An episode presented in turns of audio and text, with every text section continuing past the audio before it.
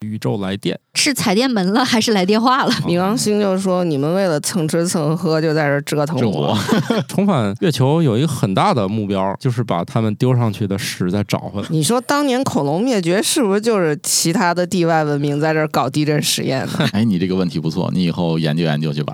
新科学脱口秀，我问一个小学生级别的问题：你们能分清楚恒星和行星吗？呃，啊，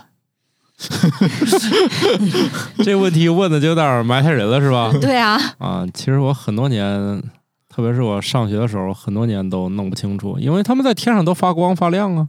行星发光吗？行星不发光啊。但是你用肉眼看，他们都哦，一样啊。你对你要这么说的话，它是亮的，对吧？你可以这么说，啊嗯。所以你看，这个困扰我很多年了，我都一直觉得天上他们都是一样发亮的。但确实也是，你长大了以后认识了什么金星呀、火星呀、启明星啊，什么乱七八糟的，以后发现他们还是不太一样啊。嗯，竟然不一样。启明星不是金星吗？嗯，太白金星就到《西游记》了。嗯，跑题跑的有点快啊。嗯，主要是我们上一集吧过于接气儿了，接地 接气儿了。我们这一集就是稍微我们再仰望星空一下啊！大家正在收听的节目呢是《生活漫游指南》的子节目，我们叫新科学脱口秀。我是，哎呀，一抬头看天就看不到什么星星的半只土豆。我是因为近视眼，反正也看不清星星的白鸟。我是这个嗯，好久没有看到银河的王大夫。我是曾经有过爬铁梯子上顶楼，躺在地上看流星雨壮举的巧克力爱巧克力。所以前一段呢，有一个小朋友就问我啊，这个所以跟前面没啥关系啊，主要是一个间隔词。前一段有个小朋友问我一个问题，我当时觉得这个问题很有意思，但我当场就没有答上来。嗯、希望小朋友你有机会能听到这个播客啊。他问的是，你决定要让小朋友听我们这个节目吗？我是全年龄段吗？我家长带领下收听。家长带领下收听，我们绝大多数内容都是健康、积极向上，嗯，就百分是之九十九点九九九都是积极、健康向上的。嗯，家长有的时候注意一下，要及时的把孩子耳朵捂上。啊，我们这个节目很少有什么不可以收听了啊，就是说，嗯、孩子问天上星星这么多，但是晚上为啥是黑的？宇宙为什么这么黑暗？既然天上有那么多星星，当时给我问愣了啊！我也想，我脑海中当时想象一个场面啊，就这屋子里面随便点几个小灯泡，屋里都很亮，为啥这么多星星没把宇宙给照亮？你就是这个空间举例没有举对，你应该想你在山里打一手电筒，咱光从地球到太阳都叫一个天文单位了，是吧？嗯你更何况那玩意儿都是按多少万光年算的，那了不得。比如说，咱把这个房间换成几百光年啥的，这里面根本就没啥东西，你知道吧？所以它没法照你。嗯，我觉得你是被套路了。这个小朋友应该是在一些科学书籍上看到的这个说法。对对，其实这是一个挺有名的悖论，就是说，关键是什么呢？因为在宇宙中是没有一些物质去吸收这些光的，它不像我们在地球上，你就像在山里拿手电筒去照亮，之所以远了看不着，是因为有各种折射啊、吸收啊。提出这个悖论的人，他的说法是，就是因为在宇宙中是没有这些折射和吸收的，所以按说光无论从多远的地方照过来，只要它的方向是对的，它肯定能到达你的眼睛。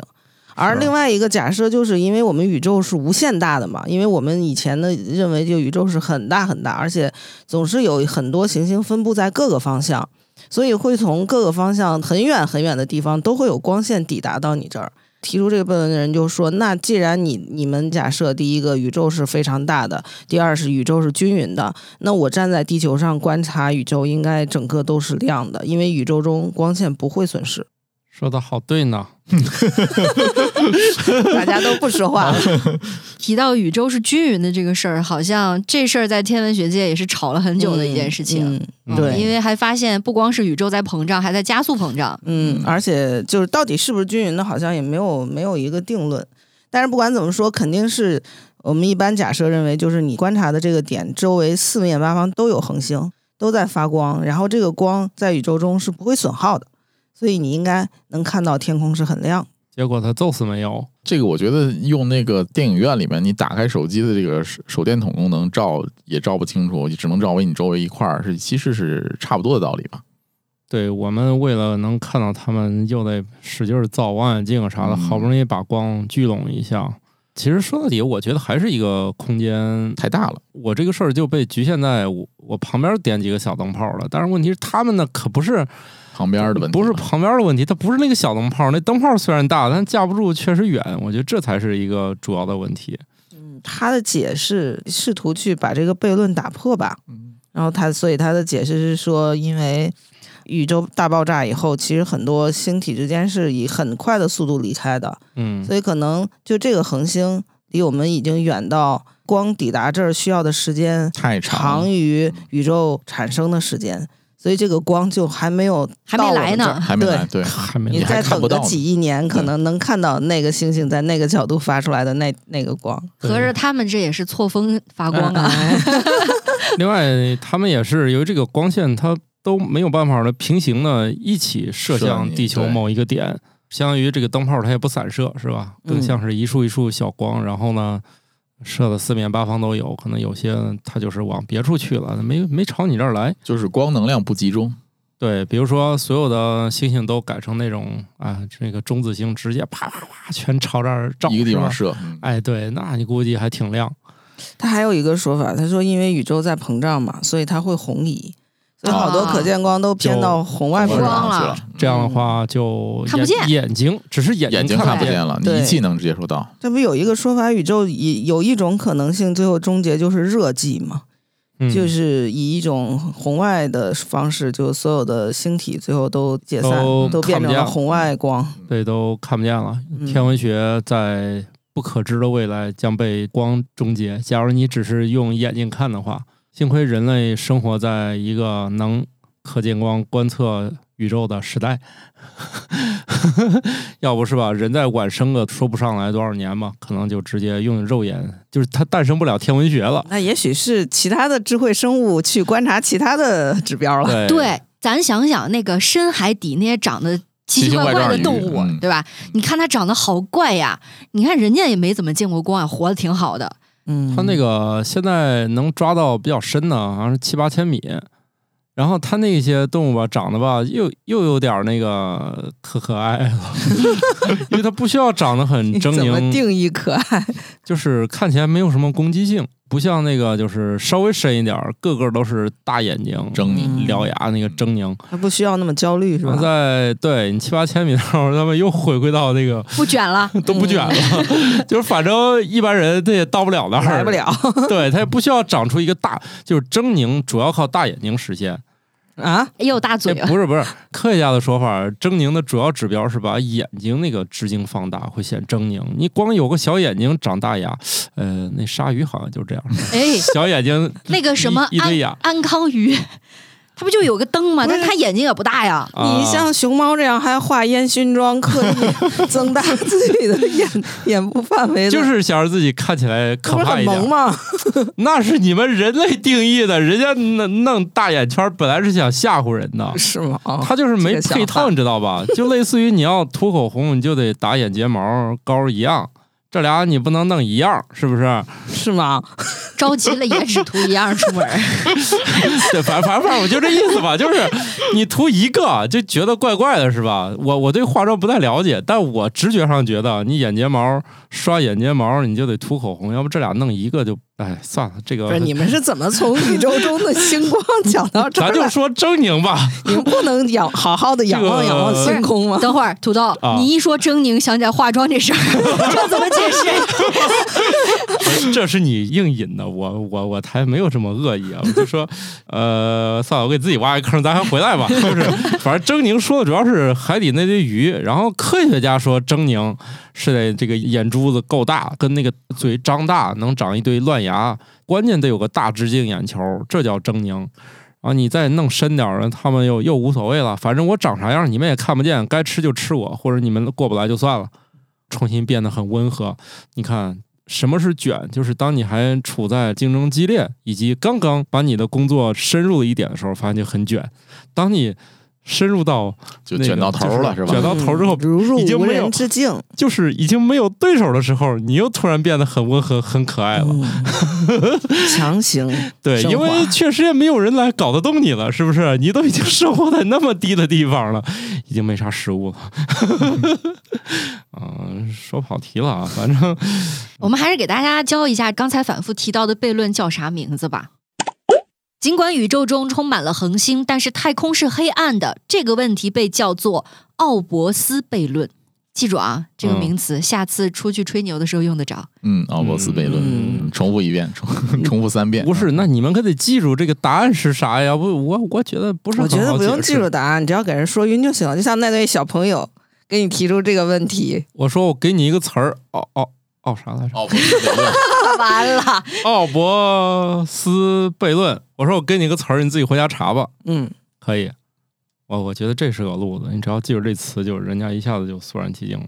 虽然说我们星空黑暗这个事儿我们不太好回答，但是还有一群科学家呢，他一直在黑暗里面继续摸索，而且我觉得这个话题吧，几乎每年都能提起来。我们一直认为正在接近寻找第九行星太阳系的第九行是星，。但凡这个以前上过小学的人都知道，我们曾经就有第九行星。不是以前上过小学的人里有一部分已经不知道这件事儿了吧？行，说说这个事儿。多年来，世界各地的科学家一直在寻找第九行星的证据。根据计算机模型，我们认为第九行星离太阳的距离至少是海王星的二十倍。然而，它离太阳很远，即便是地球上最好的望远镜也很难发现。但我在想，那是算第九行星呢？第八不都被开除出去了吗？不是开除的这是什么呀？第九你开开除的也太快了！不是你上过学水火土天水金地火木土天海啊，冥，水金地火木水土哎呀，天行不行这个你们这个啊台是不是聊科学的？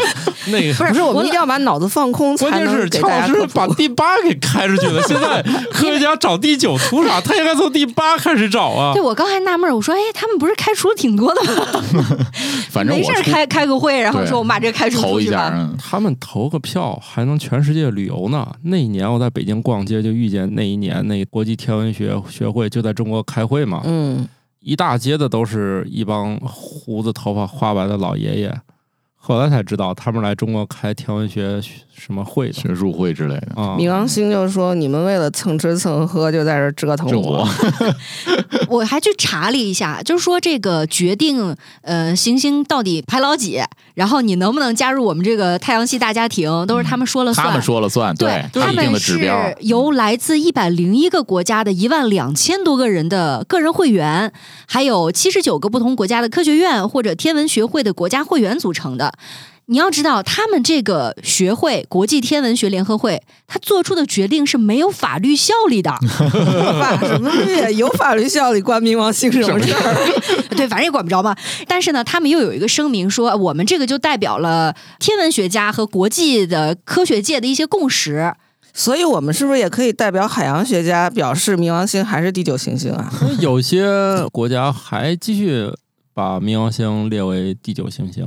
它作为一个地理常识课本，可能也不是那么多国家特别在意它是不是第九。嗯，我觉得确实是一些天文学大国，比如像中美啊，我觉得这些在意还行。你说那饭都吃不饱了，你说他关不关心这问题？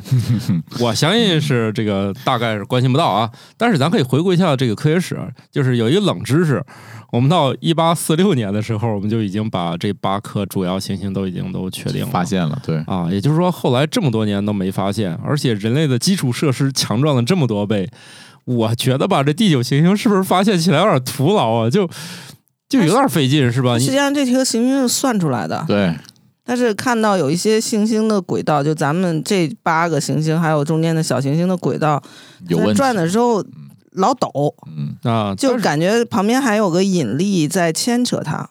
大概算了算，可能是离得很远的地方，应该还有一个黑不溜秋的一个球但也在绕着太阳转。但是说这个东西呢，至少它质量得是地球十倍。如果这么大个儿，还看不着，你是瞎吗？对，但是说好像，但是确实看不着。如果确认这个模型如果是对的话，说确实也不太好找。嗯，啊，我觉得刚刚班鸟老师描述的那个情形啊，说一小黑球在那儿转，特别像《名侦探柯南》里面的那个 没有揭幕之前的犯罪嫌疑人 小黑。小黑，哎呀，这个我印象中，我小时候啊，在上初中的时候还有冥王星这一说，当时课本上描述的呃画的那个冥王星的运行轨道就已经有问题了，我就觉得冥王星轨道很奇怪，然后没想到就后来就把它给投出去了嘛，投出去了，然后这两年是不是要再投回来一个？我就不明白。八九十十一，它有几个跟人类有关系吗？跟太阳系有关系吗？其实关系不太大了。是它那个冥王星轨道，确实它怎么看都不正常。对所以就是说什么呢？这里面的人生哲理就是，如果你不太合群儿，很容易被踢出去。但是呢，你又可以通过吃饭来解决问题。但是呢，我觉得王大夫说没有关系也不太对，它影响着地球上相当一批人能不能发论文的问题。有没有经费坐飞机过来开会吃饭？哎呀，也有道理。那说明天文学还是一个贵族运动。嗯，现在就是因为大家闲钱多了，科学家才变多了。就以前那个到了十九世纪、十八世纪的时候，确实玩科学都是贵族啊。以前好像有一个，就是在天文学发展初期的时候，就有一个人就说过，只要望远镜口径大，傻子天文学家都能有发现。那当然很久很久以前了，所以你看到后面的时候，这句话也逐渐失灵了。可能还需要红外和紫外是吧？你不能光造口径大。哎，中国的那个天文望远镜好像要再建一座是吗？哎呀，中国的望远镜多的是，现在就各式各样的。大国第二大你说哪哪一类大国呀？啊？我们现在先有了一个世界最大可用口径的，对，可用口径三百米，整体是五百米，它只是先导，就是你觉得你已经造到头了，其实在整个项目当中还是一个先造出来一个，他们可以通过很多很多望远镜一块儿配合，建在不同的地方，实现一个更大的观测面儿。哦，有点像那个 LED 屏串起来组成一个大的屏，就是吧你？可以认为是一个阵列，就是说在发现同一件事儿的时候，可以几个望远镜协同工作。国外本来有一个叫千米阵是什么的，就是他们就是要在全世界建好多，澳大利亚有一片区对当时正在吵，我们是建几个大的呀，还是建一堆小的呀，还是建一堆中号啊？嗯，中国说我想建大的，人家说不同意，你们搞不定，所以这个项目呢没有落到中国，然后中国我自己弄。然后中国自己弄，一弄弄成了，他们肠子肯定都悔青了嘛。确实建大望远镜这个地质条件不好找，不是哪个国家你想搞这个事儿就能搞，它关键不好找。你土方你要是愣刮的话，那比望远镜还贵呢。嗯，咱大都能造出来，肯定能造小的，所以我们就开始应该是在上海吧，还有河北，接着就是弄那个跟他一块儿干活的那个阵列的啊。当然我说的可能不太准确啊，大家可以就是自己再找找，因为我们国家这个射电天文学这个发展，现在设备啊以及研究这个过快，几乎每个月都在刷新新的这个里程碑。即使是我们这个节目一周前录的，等你们听的时候，就这玩意儿基本上又发生变化了。其实今年一开年事儿就挺多的。我记得前两天还有一个观测是说，我们的那个太阳探测器夸父一号又监测到了最强的耀斑，太阳耀斑是吧？嗯，对，说也是近几年来最强的了。但是当时呢，对于我们的影响不太大，是因为在我们这儿正好是凌晨大半夜的，哦 太阳在背面，对对对，没什么影响。但是像地球另一侧的人，还是通信呀、什么的，受到了差不多一个小时左右的干扰。而且说今年是一个太阳活动的大年，是不是跟那个极光也有关系？电磁风暴好像是。对这个事儿，之前还有预报，其实早就知道应该会发生这个事儿了。今年是厄尔尼诺年吗？对，对，是的好像厄尔尼诺年跟太阳活动这个活动也是有关系的。可以多关注啊！其实我最近看了一个纪录片儿，特别想推荐给大家，就叫《宇宙来电 是踩电门了还是来电话了？》。宇宙来电，它就是基于 FAST，因为我们之前看到很多 FAST 的这个纪录片儿都是关于它的建造工程奇迹。这个片子比较新啊，上映时间不是很长，大家在央视可以 CCTV 点 com 那个网站找到这个纪录片儿。其实还给大家串讲了一个宇宙史，就是他不光去讲这个 FAST，也讲它的工作原理。他从最基本的赫兹是什么开始讲，哦，这个纪录片我很感兴趣。非常棒。这个纪录片儿，央视频你们应该能看到吧？央视频里肯定能搜到，就叫《宇宙来电嗯》，非常非常好一个部分，里面有很多学生的采访。确实，那里面的学生我觉得都是成精了嗯，他们已经可以自己去设计天线，设计一些东西去寻找这个射电的射电源什么的。而且里面甚至还有小学生提交给 FAST 的一些观测，而且采纳了。中国这些大设备的前进，肯定会带动中国下一代人。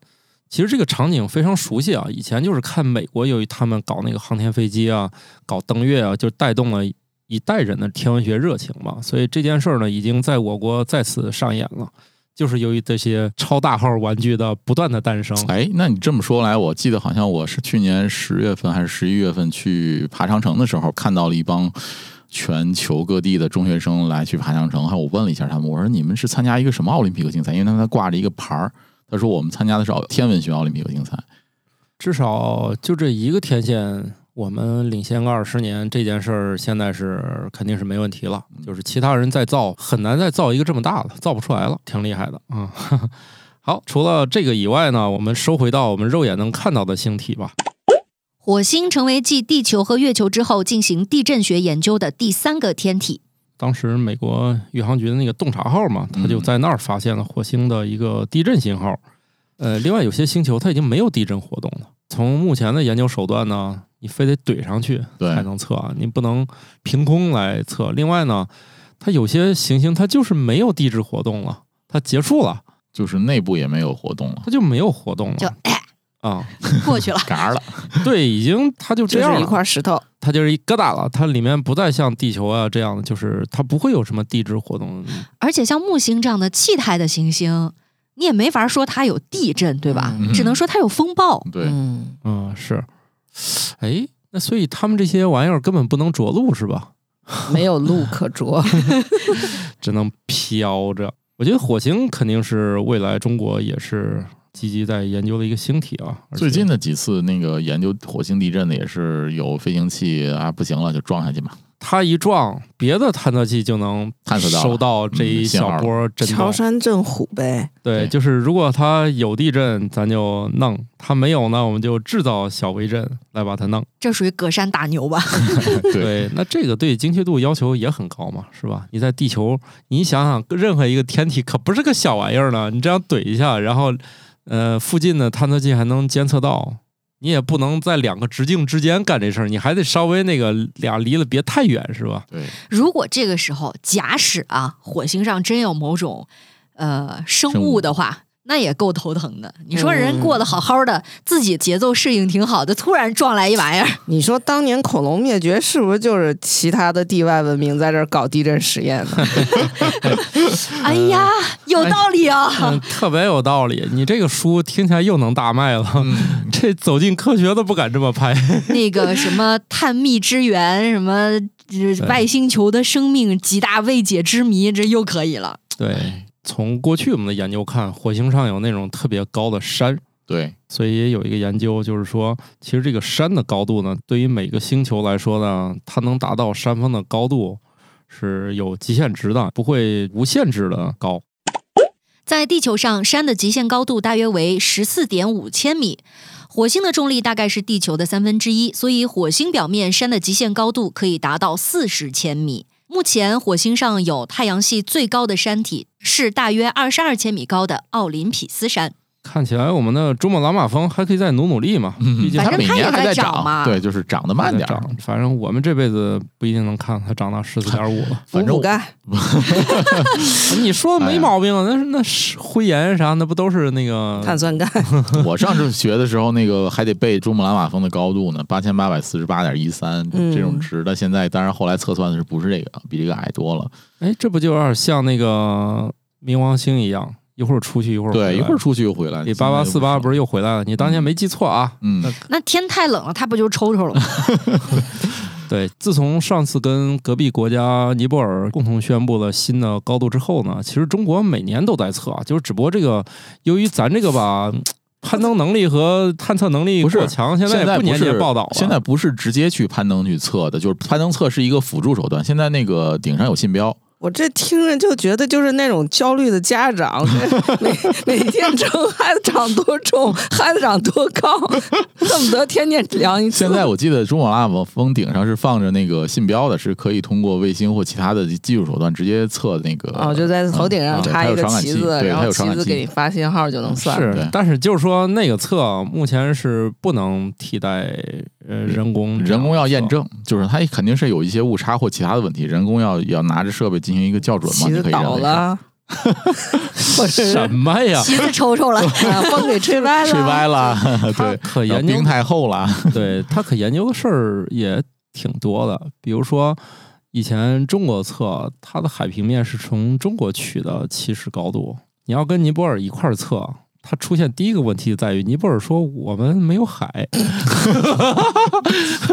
然后你说你用中国的海，他肯定也不同意，所以后来就是我们管这个叫做全球有应该是词我有点想不起来，就肯定用了一个全球平均的一个海平面，他用那个为起始坐标，这样大家都没有意见了。嗯要不的话，你要用印度洋，咱也没必要用第三方国家的海平面，对不对？那我们国家又不会同意，所以最后大家决定一个新的参照物。你你说你把冰敲掉了，你也得照顾一下人家那个测量水平，人家不一定有能力把你那个去冰，是不是？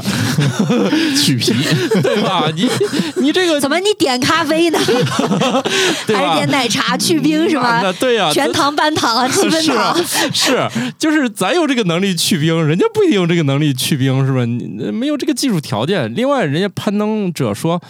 那你去的冰，可是我明明爬到这冰上的，你凭啥给我登山证少写这几米？反正后来就是经过这个双方磋商吧，就应该把冰呢又恢复上来了，咱得把这个事儿都弄明白。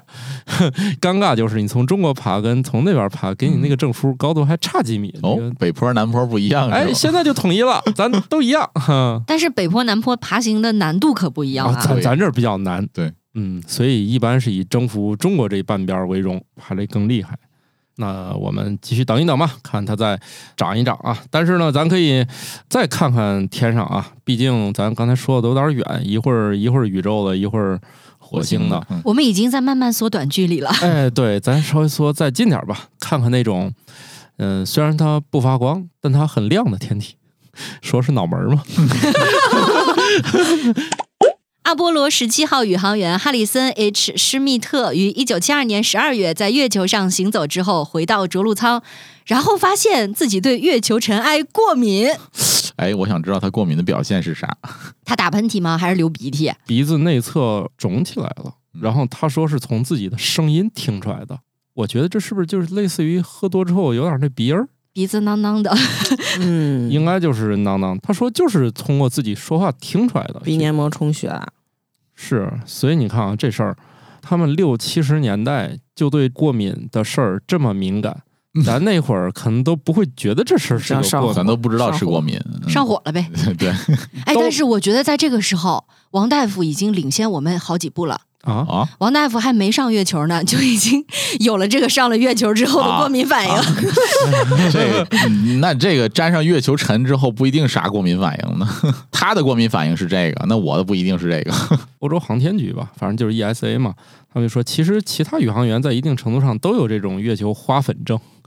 这么呛人呐！嗯，哦，这么呛，说都是轻微的打喷嚏和鼻塞，很快就消失，但是有的是需要几天时间，哎，我是觉得，如果是中国宇航员上去，会不会有这种现象？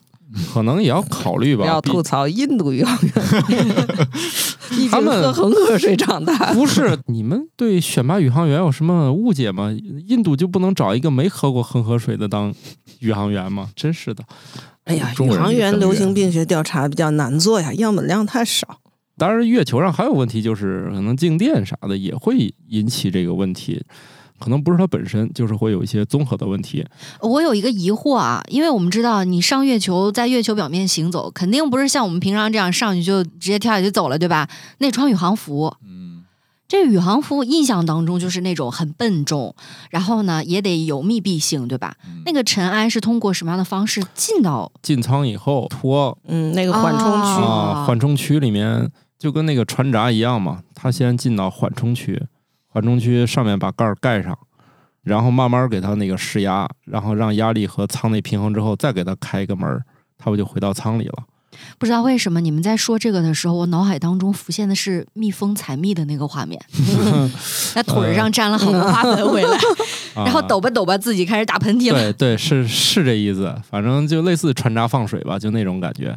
然后他就在中间缓冲区等到那个施压之后一拖，啊起啊起，估计是不是也得带点儿给其他同伴尝尝？反正不一定，毕竟有人没出去，是吧？嗯，就是有人必须一直待在舱里面，阿波罗十七号很小，好像没有缓冲区，它全程都是戴着头盔的。是吧？啊，那他怎么接触到月产？但是他进到舱里，反正他最后嘛，总会有机会要摘掉那个笨重宇航就得。回到地球了。对，因为他中间这个过程肯定会带着这一身儿到某个地方脱掉，对否则他不可能穿那身儿着陆。可是他如果全程都戴头盔的话，他至少呼吸道是不能直接接触到的。对啊，是干净的，查了一下，他确实提到了，就是在着陆舱内脱下宇脱下宇航服了了。对嗯，那就脱了。反正阿波罗十七号挺小的，但是可能也应该够吧。啊，等于说他们发生了几次舱还大大小小的，这个细节我还真不知道啊，就是都很小是吧？是同一款吧？对，啊，这玩意儿没必要在几次这么密集的时候给它改一改。美国好像是要重返月球，重返月球，对中国也在积极的这个，中国也在闹筹备，对，登月应该会变成一个国际项目。我看埃及最近还加入了，我们有那个月球基地的项目啥的，肯定是拉上大家一块儿干。就是希望在这个月球背面多建点基地啊。啊，科幻片里的场景，看多了过去一看，一堆变形金刚正在那儿那个帮他们搬砖呢，是吧？这嗯，说这个那不是笨笨在上面建发动机呢吗？啊反正不管是谁吧，接下来就该炸了。我们只要派三个宇航员过去，就能在背面找到那些什么大黄蜂啊啥，反正反反正就是跟人类好那波吧，汽车啊，他们一变形，咔咔搬砖，咱去仨宇航员。看他们干活是不是就差不多？毕竟那事儿自己干也累，还得消耗氧气，是不是？嗯，肯定人家变形金刚说你们歇会儿吧，要不这氧气快不够用了，我来替你们干吧。也不知道这个汽车人学中文费不费劲。他全世界各地只要到了电台都能调，他还学不会了。哦，这倒也是啊，给他们装个 AI 多说一句啊，今年好像有变形金刚的动画片的大电影，哦，是美国版还是日本版啊？美国美国拍的。哦，其实我倒挺想知道，当年这个变形金刚在日本发生了啥。在第三部就是《头领战士》这一部是日本拍的，哦，所以它从一开始就是个美漫，对吧？对，是美漫，但是美国呃日本买了版权拍的《头领战士》，但也是为了卖玩具嘛，海之宝进军亚洲市场，对吧？最近不是说那个迪士尼的初代米老鼠终于过期了、嗯啊？那个形象当天好像推出了三部以他为主角的恐怖片儿，现在大家可以拿初代米老鼠做任何事儿了。但是我觉得这就很难，因为现代米老鼠的法务部人也不是吃素的，你万一有一点跟现代元素沾边的，是不是就得起诉你？我觉得这尺度，反正我脑海中盘算了一下，我用它的风险还是挺高的，因为跟它现在这个形象重叠度也很高。我别那个一不小心踩上雷是吧？把哪个元素我给用串了。呃，拍片子肯定得小心点。再看看月球上发生了其他事儿吧。这个据说啊，美国这个重返月球有一个很大的目标，就是把当年他们丢上去的屎再找回来。捡屎去了是吧？对这个太空考古，当年拉时候没想，现在呢就觉得，哎，这玩意儿好东西，搁了这么多年了，得研究研究。研究研究，咱得弄回来，是不是？是能做酸奶呀？还是在月球上有九十六袋人类排泄物，这些袋子是阿波罗计划宇航员在登月任务期间使用的。对他们当时为了能就是少带点减轻对减轻负载啊把这个放在月球上了。所以说，他们去了月球，在月球表面感受到了过敏源，自己还留下了过敏源，是吧？留下了嗯致病源。就是现在也很好奇，那里面的微生物还能活着不能了？如果能，那生命应该遍布整个宇宙才对，是吧？既然这么严酷的环境都还能活着，嗯，那这都不是益生菌了，是吧？那月球环境还好吧？因为没有大气层保护，说很多的微生物会迅速灭活。但现在不就是要检查嘛，要研究看还有没有活着的。所以万一真有活着的，那这就是人类在外星球上第一次发现生命了。而且根据这个外层空间条约，这些物品属于美国的，就是美国也应该有义务把它们弄回来。像这种东西，肯定各国都都希望能研究研究。对，就这个产权，肯定其他国家说，那你都当时你都放那儿了，你就放弃产权了，对不对可？以作为国礼赠送是吗？啊，这就不必了吧？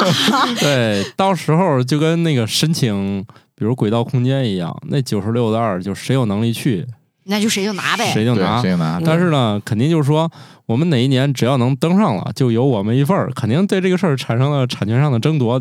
那多留点儿，过两年我去呢。对，说中国那些北斗当年也是这样争到了，就是说你们这一堆东西啊，谁能发射上去谁用。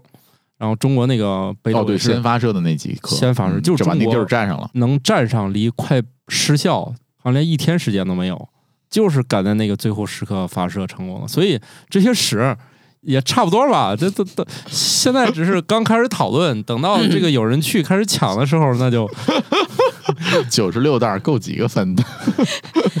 那还有一个问题，就是它这些粪便，比如说啊，被美国以外的其他国家的捡捡走了捡走了以后，他怎么去定位说到底是当初哪个宇航员留下的？因为采样可能也不太方便，万一让人家的那些后代或者自己知道了，人家说哎，子女这是我说的，这屎是 我子女说我们有继承权，哎，对，这打官司那也够费劲的。嗯那只能。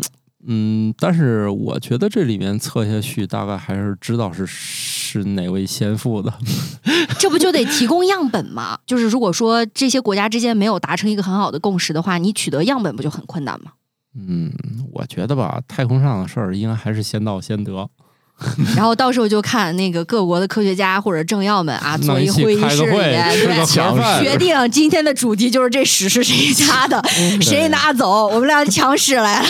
真的有那么好吗？太空益生菌，是吧？以后咱的酸奶要是什么来自月球上宇航员的 还粪便，哎，你想想啊，万一某一款商品，他说这个是来自于阿姆斯特朗的，你说不得卖爆了呀？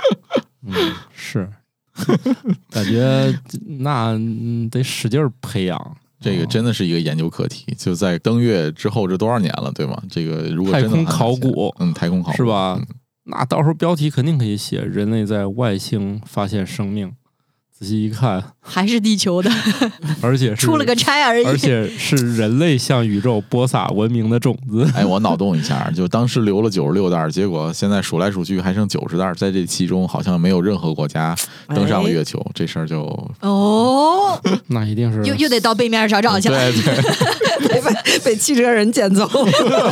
汽车人要他干啥呀？那你去背面一看，有几个那个牛粪有的是，去背面一看，还有几具那个汽车人残骸，手边握着这个 打开的。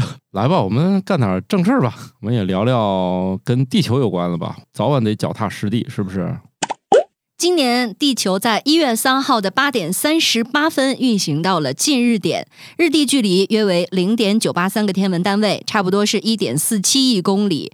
离太阳最近的位置称为近日点，离太阳最远的位置称为远日点。远日点比近日点远大概五百万千米。每年的一月上旬，地球会经过近日点；七月上旬经过远日点，分别对应一年当中太阳视直径最大和最小的时刻。简单点说吧，就是你看那天一月三号那天早上太阳特别大嗯，那所以我们是刚刚划过是吧？啊、嗯，它年年近日点时间会波动大吗？我对这个不太懂。刚不是说了吗？它有个时间区间，就一月的上旬、哦，七月的基本上上旬它。基本上波动也都在几天之内，也就是说，嗯，呃，相当于是我们中国就是北半球的冬天，基本上我们都会在近日近日点，对，嗯对？吧？嗯，哎，其实还真以前有人问我这个问题，他说是不是地球运行到近日点的时候就会更热？我说这不是跟地球角度有关系吗？黄道夹角，啊，但是我一直没搞懂是啥呢？这个关系会会不会每年都会变化？比如说它这个转圈儿和我们那个倾斜角度之间产生了，就是说，它要是每年都有变化，你觉得现在这四季还能是这样？对呀，我想的就是啥呢？咱天文学知识不是匮乏吗？假设它是个完整的圆，那它其实只是跟倾角有关嘛。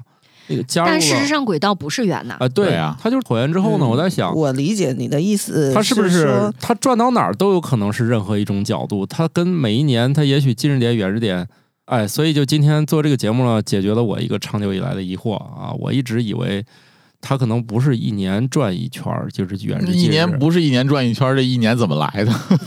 啊，所以怎么跳个科目三呢？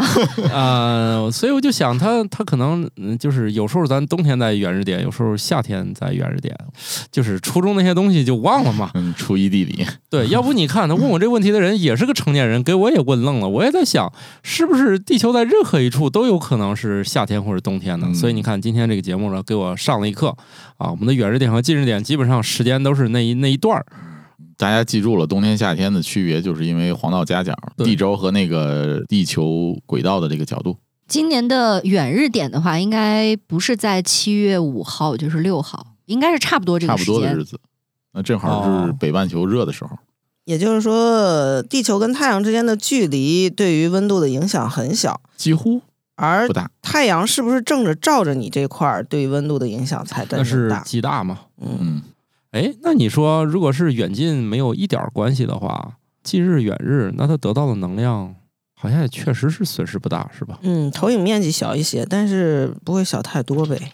本来离得也很远，行吧，你们也不要完全听我们这几个不靠谱天文学家在这瞎，说啊。没错。你们对于有兴趣的知识，要利用自己手中的工具进一步研究，这才是我们节目的精髓啊！哪个事儿都只弄了个半懂。我们节目主要的目的是让你们来批判的。你看我就聪明多了，我就说那个时候看着太阳就是大，反正那个点儿我也起不来。嗯，我就看不出来，毕竟眼睛不能看太阳。嗯 大家不要轻易看太阳，那需要专门的装备。天文眼镜上专门有一个小挂牌儿，就挂在那个目镜旁边儿，生怕你看不见，禁止禁止用这玩意儿对着那个太阳。其实我看有一些网上的说法说，大家都回忆小的时候，月光和星星就能把地面照亮，说当年的人夜里干活是不需要任何照明的。不是当年你现在去深山老林里，如果碰到一个晴天，然后月月光满月的话，也能照亮。我们有一次在做研学活动的时候，略微感受到了这种感觉，就是好像大家啥也不用拿就能看清所有路上的东西。，地上的瓜都能看得见。主要是我们现在照明设备太多了，很奢侈嘛。在一个较为黑暗的环境，如果你眼睛打开手电，那你眼睛首先这个瞳孔就会变小了，然后近光就周围就会对，变黑周围就会变黑，为了看清那个光照的位置嘛。而且你在一个相对黑暗的环境当中，让眼睛适应上几分钟，其实就觉得没有那么黑了。对，刚才你们说的那种在深山里面啊，周围没有什么干扰的光源，在满月觉得光线很好。我觉得还有一个会让你觉得光线更明亮的情况，就是下过雪，地上有积雪，雪再一反光，哇，那更亮了。嗯，感觉城市天空都照亮了。嗯，嗯，不过现在你们城市的天空都啥色儿？我觉得好像半夜了之后，你城市的那个天空都是那种粉紫色的。有点发红。嗯，对对对对对，好像每个城市都这样。你在北京晚上看，天津晚上看，都一样。只要下完雪之后，天空都是那颜色。对，而且是大雪。嗯，你要有手机玩，你就不会注意到这件事儿。像之前我们在那北京动物园晚上有个活动，半夜嘛，反正没事儿干嘛，就看那个整，确实整个天空都是那个色儿。说到天空这种不一样的色儿，前一段时间我觉得还挺惊讶的，就是极光好像似乎离北方的人民越来越越近了。哦，他们北京嗯都看得见了。嗯，哎，但是我觉得这玩意儿是不太受光污染的那个干扰，但是颜色不好看。纬度高的地区你能看见绿色的，咱们这边我看到的那些照片都是紫红色的。我还没有看见过极光呢。嗯，有机会去往高纬度地区试试吧。说是漠河吗？嗯，阿拉斯加呀，啊，没事儿，说不定就这两年我们也能实现在中高纬度看见，因为太阳到太阳活对活跃年。活跃年嘛，你可能看不到那个绿色，但是别的应该还可以。感觉东北去个哈尔滨，应该能看，到嗯，漠河肯定能看到了，应该。去俄罗斯看。哎呀，我可不想看大狗熊呲牙，西伯利亚地区太难受了，我就哎算了吧。对，弄不好看个这喂狗熊了。喂狗熊是其次的，他妈冻死了。主要是还得买这些衣服装备，极地装备。哎呀，我真想象不到零下六十度长啥样。只有坐飞机的时候看见写外面零下六十度。你就别说零下六十度了，我在今天节目一开头的时候说，我有过那种大冬天去看流星雨的经历。那天应该是晚上，差不多零下十五度左右。然后呢，我就去了一个特别高的楼顶，大概有二十层，它上面还有那个铁架子，我爬到那个铁架子上面，舔铁架子，对，我也想说这个，没有，毕竟小的时候舔多了啊，长大了就不用了。然后呢，我又扛了一个椅子上去。那天穿的非常厚，然后脚上套了一个特别厚的靴子，就那个十几分钟，我整个人就已经快不行了，要冻僵了。当时应该是双子座流星雨的时间，然后我就赶紧又爬下来，暖和暖和，又上去。大概那一晚上也看到了几十颗吧，那已经很多了。已经非常非常多了，就是冷的实在受不了，我就打道回府了。哎，前段我已经冰上走了，你可算了吧，第一次滑了个野冰。小心啊！滑野冰很危险，因为你不知道那个冰冻的是不是云雾。冰冻的怎么样不清楚，但那个池塘很浅，很浅，能爬上来是吧？就是 掉不下去？保证你掉下去了，八岁小孩都压不住。嗯，所以我们的底气并不来自于它冰很硬，而是觉得吧，反正两步就能回家洗澡去了，这个就试试。嗯就是你们家小区的水池子呗。但是反而是这种池水会发生就是溺水事件。人在紧张的时候，即便可能那个水只有半米高，你起不来，在惊慌的时候会呛水的，所以这就是大家一起玩的重要性。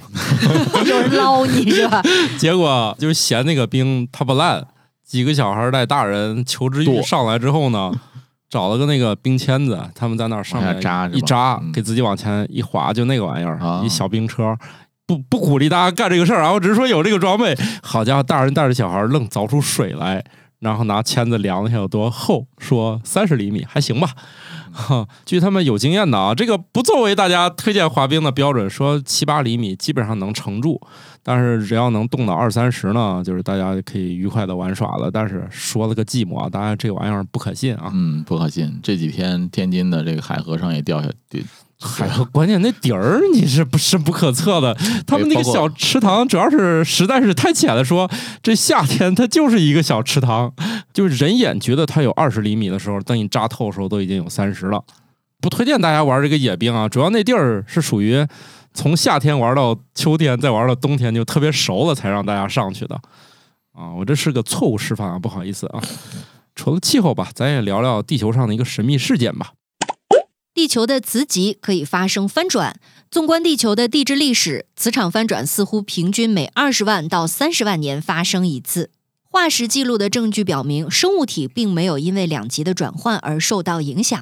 好像就是现代社会来讲，可能会影响一些，比如说像什么指南针呐、对，就这些东西可能说上一次全面翻转的记录是在七十八万零一百年，好家伙，还能具体到一百年，就是感觉呢，咱又快到了在翻转的这个时候了。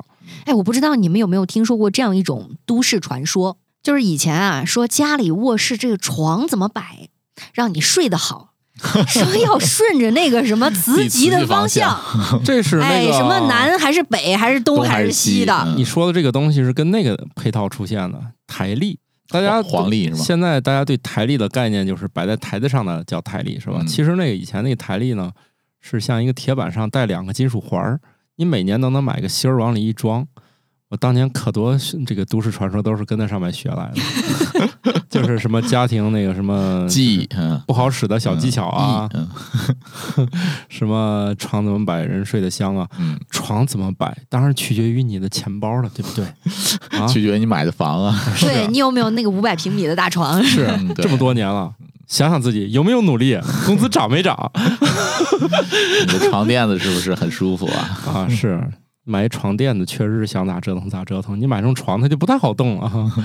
而且我觉得跟这种所谓的磁极有关系的说法，还有一个，就曾经也是流传过很久，南半球和在北半球，呃，面盆里面的水旋转下去的方向不一样。嗯说这个是受磁场影响啊。磁场呢没啥关系，那个叫什么？引力、地转偏向力力量偏力，不对。最早是有一个版本说跟磁场有关系的，哦，后来说跟啥关系都没有。对。啊 那会儿就是那个流行那种各种磁啊，磁化杯，哎什么磁力枕头。什么磁力袜，啊，对，反正就是收了好多智商税。对，对太麻烦了，现在升级了，都叫红外了，嗯，远红外，更远了。对远红外，也差不多得有个一二十年的历史了吧？对，经久不衰。磁力产品现在也在呀，那种嗯在手腕上戴个磁环儿、哦，啊，能量能量环环什么的啊能量环儿、什么麦饭石啊，呃 麦啊饭，石。我以为麦饭石只是不粘而已。麦饭石麦麦饭饭石石里的材料跟你们那不粘锅的一样，它只是做成那个石头样子。嗯，所以你要买麦饭石，还不如直接买那个特氟龙不粘锅。它俩一个原理，他天天带个锅吗？就是什么杯子、麦饭石杯，什么麦饭石什么壶，这种对。嗯呃，可能有一个好处，因为听过前几期节目的朋友就知道，我们现在已经给特氟龙这个东西呢，应用场景很多。对，就是拓展了它的应用场景，不光用在它不光锅上。是锅啊，还有那个马桶，高铁上的马桶，哎，当然了所以一想到这个颜色吧，就是觉得，嗯，你要是觉得颜色可能对于你的食欲的影响比较大的话，也不妨可以选择所谓的这个什么新材料的锅啊减肥，但是不过高铁上都涂成那个灰蓝色了，嗯。和咱家锅里的嗯颜色呃染的不太一样。另外，很多一等座或者是商务的话，它里面那马桶就是家用那种，没有让你看到那个现代版的。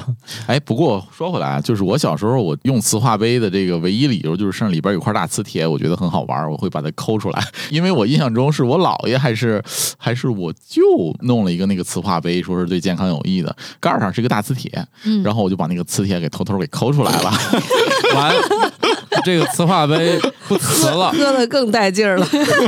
啊然后我就把磁铁拿走了玩了，啊但是我姥爷还是我舅忘了，还依然在用那个东西，觉得这个对健康有益。哎呀，太好了，他觉得有用也就有用，这不是替代疗法当中还安慰有什么。什么顺势还是替代疗法，就是它就是很重要的一个功效嘛。对你觉得有用就有用，对对对。啊。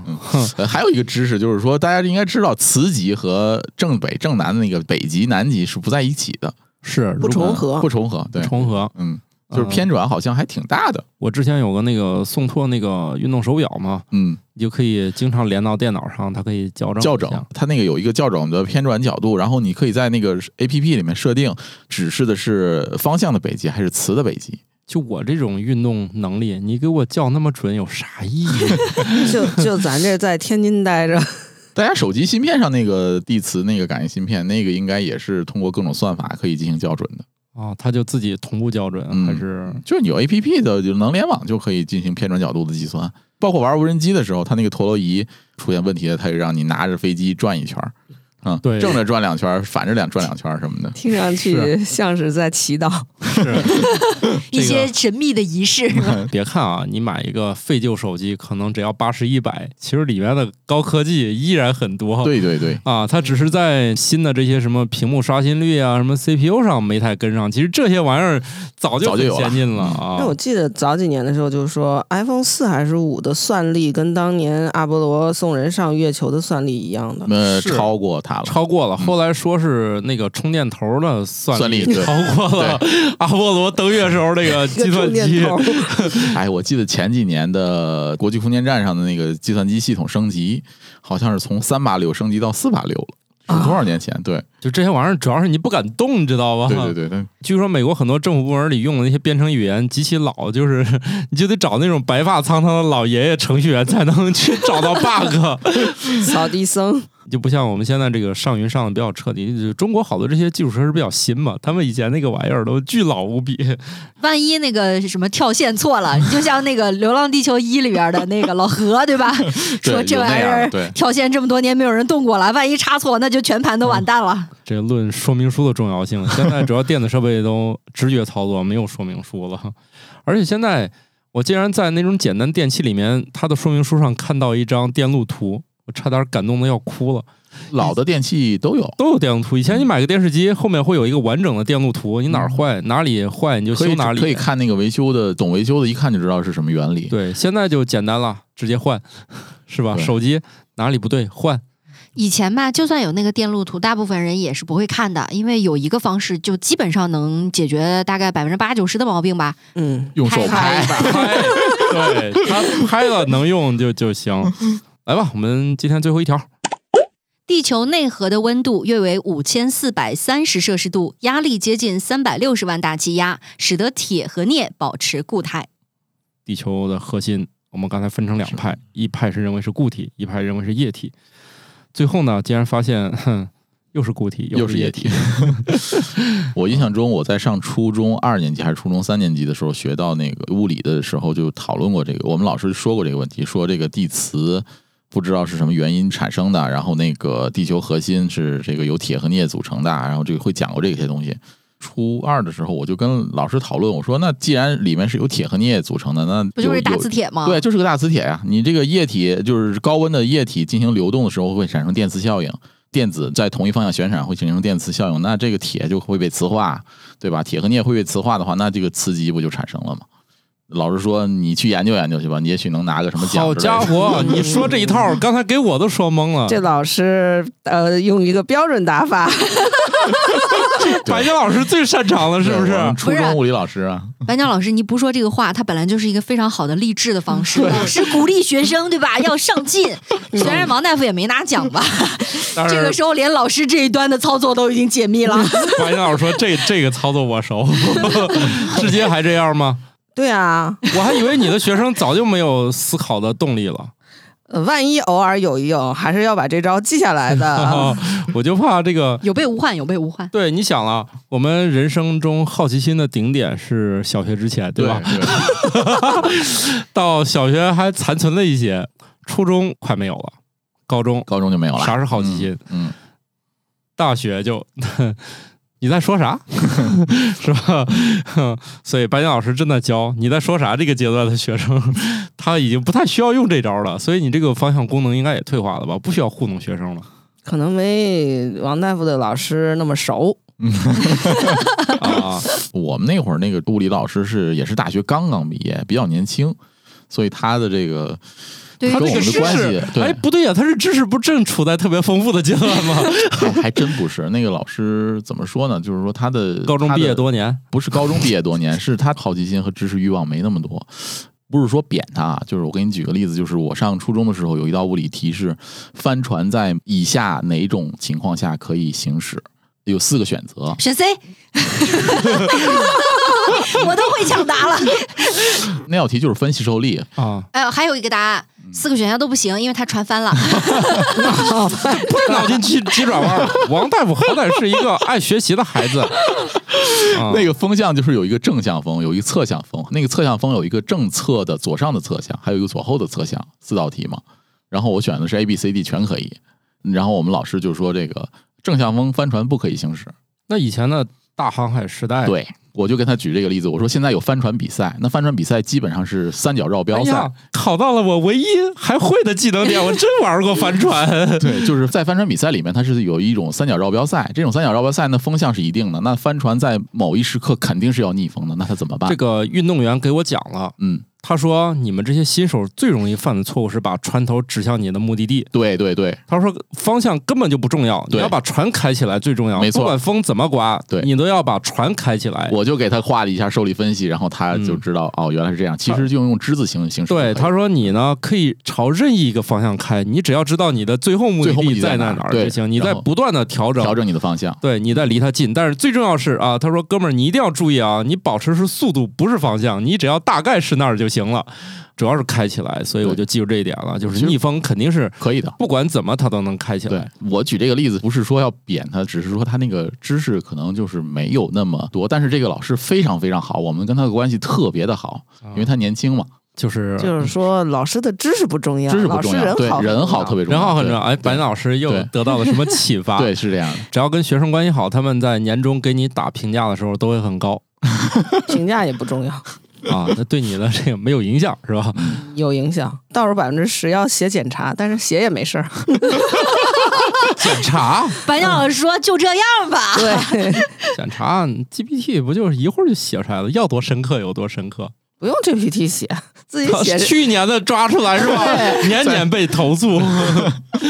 啊，写过，看来当然有写过。我们全学院估计 五十个老师，四十个得写过，剩下十个是轮着排嘛？因为这个完全是不可控的。不是，剩下十个老师怎么做到的？剩下十个老师，哎，这个上一轮不要问我了，这个不要问我。有啥偏方秘诀吗？这种肯定是偏方。嗯啊，咱还是说说地核吧，反正 强行拉回来，因为节目快结束了，咱得整点正事儿，是吧？嗯，嗯，就是它内核其实是没有和地球其他这个部分一块儿转的，确实是一个很神秘的现象。它就于高压的原因，最里面那一堆应该是固体的，对，就虽然温给你捏鼓度起来了。对，虽然温度高，但是压力也大，然后呢，这个核的外面那一层稍微是可以流动起来。流动，就有点像那个黄糖心儿、嗯，氢儿。对，就是比如说你在这个旋转一个鸡蛋的时候，你可能里边那个蛋黄可能还没有转，但是它会跟着这个液体周围的蛋清带才会带转了。嗯我想到的是麦丽素，外面那个巧克力哎的壳它容易化嘛。嗯你别说初中那个地理课本上那个关于地壳、地幔、地核的这个形象，还真挺像麦丽素的。哎，真是真是，吃货已经忘了。我觉得我上学那会儿学最好就是地理，这一做这个节目，觉得自己这个啥都不会，你确定是地理？没有别的了，这也经受不住这个岁月的摧残。当年觉得地理还挺有兴趣，以前我还励志，我要是学习好，我就以后上大学学地理。学地理，后来他们都害怕我，就没有让我考上大学。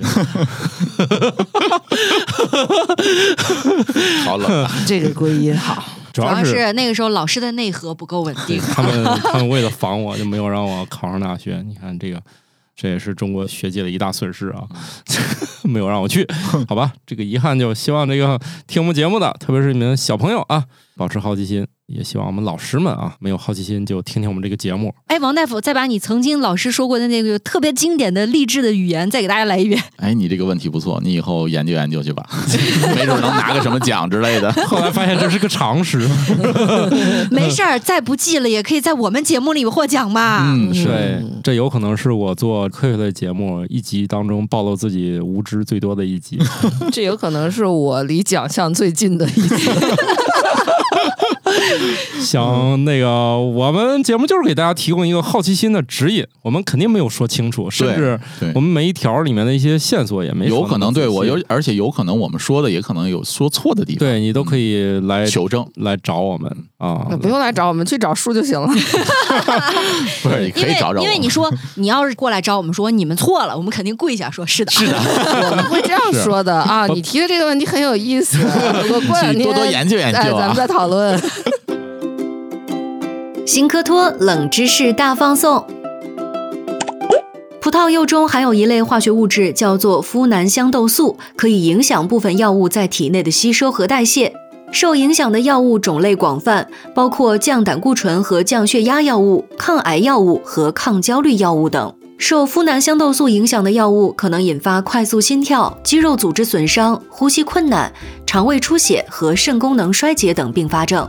呋喃香豆素不仅存在于葡萄柚中，还存在于柚子和柠檬中。香蕉末端的黑色凸起并不是种子，而是花朵遗留物。香蕉是一种浆果，它的种子实际上在果肉内部。大部分商店销售的香蕉是卡文迪许品种，通常是不含种子的。百分之九十的开花植物物种依赖动物传粉。希望大家还能继续有好奇心吧。嗯，我以前都觉得好奇心是天然的，现在经过我工作这么多年，发现好奇心是积累出来的。因为我记得我儿子说，有个动画片里说了，你知道的越多，不知道的就越多。嗯，这是哪部动画片？不知道，王大夫的好奇心回来了，你立竿也想看看见影。是吧？对我也想我也不知道。嗯，好像你看，我们节目就这么有效，嗯，我还差点给动画片带亮。带几个量啊？好，拜拜吧。拜拜拜拜。新科学脱口秀由生活漫游指南制作播出，节目依然在进化，欢迎提出您的建议，请在微信添加好友，搜索小助手“生活漫游指南”的拼音全拼，加入听友群，用脱缰的快乐和天南海北的朋友们漫游吧。